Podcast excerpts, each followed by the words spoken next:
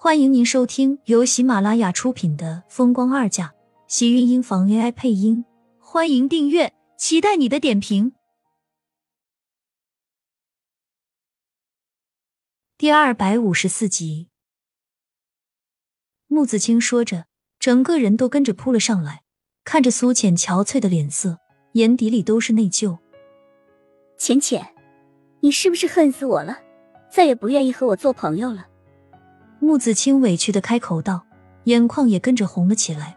苏浅心里顿时很不是滋味，看着他一副自责的样子，赶紧握紧他的手，摇了摇头：“青青，我们是好朋友啊，我怎么会生你的气？真的吗？你还愿意和我做朋友，不生我的气？当然了，我们本来就是朋友，从来都没有不是过啊。而且你知道的。”你对我来说不光是朋友，还是我的亲人。没有我妈在的时候，我的身边就只有你。我出国也是你一直在帮我。浅浅，穆子清红着眼眶，嘴角抿了抿，勾起一抹笑容。你身体好些了没有？已经好多了，放心吧。这里是我们工作的医院啊，医术我很信得过的，很快我就会出院的。那就好。穆子清松了口气。看向苏浅，问道：“这些日子你都是跟厉天晴住在一起的吗？”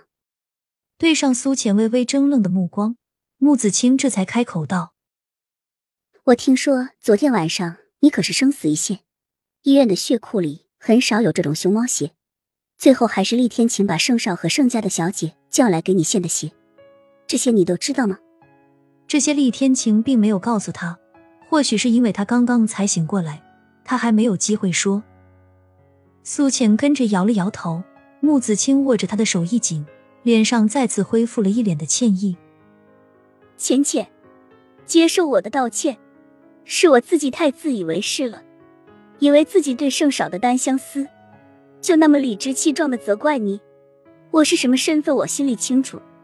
他喜欢谁也跟我没有关系。就算真的是你们相爱的话，青青。你真的误会了，我对盛少卿并没有想法，而且我想我们之间应该算是说清楚了吧。经过了盛家那一次，苏浅觉得自己和盛少卿还有盛家真的以后再也不会有一丝瓜葛了，而且他这样的身份，怕是比穆子清还配不上盛少卿。你们真的没有关系了吗？我听说他昨天晚上为了给你献血，把他堂姐都拉过来了，我想他应该是很在乎你才对。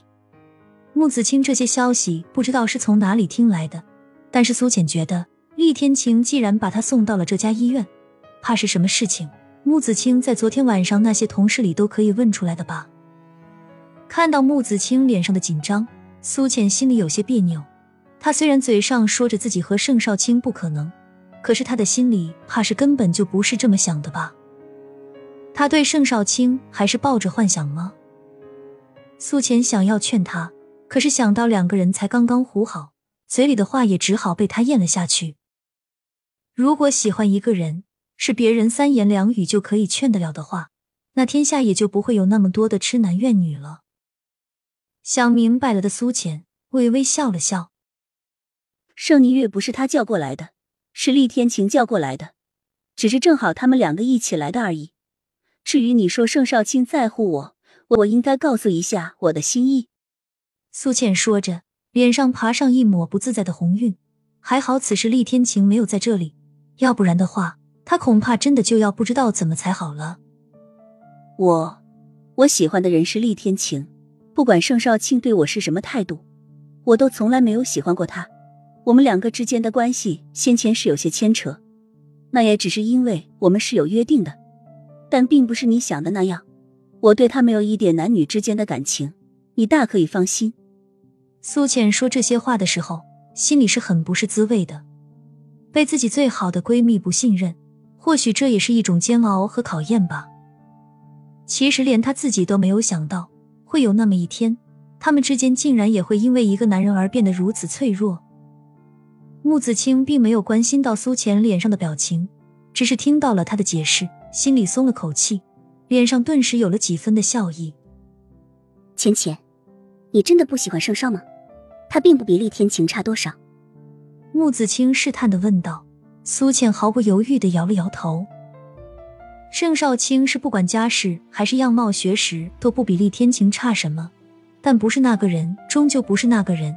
他对于盛少卿从头到尾都没有产生过那种感情，连他自己也很奇怪，他对厉天晴的感情到底又是什么时候来的呢？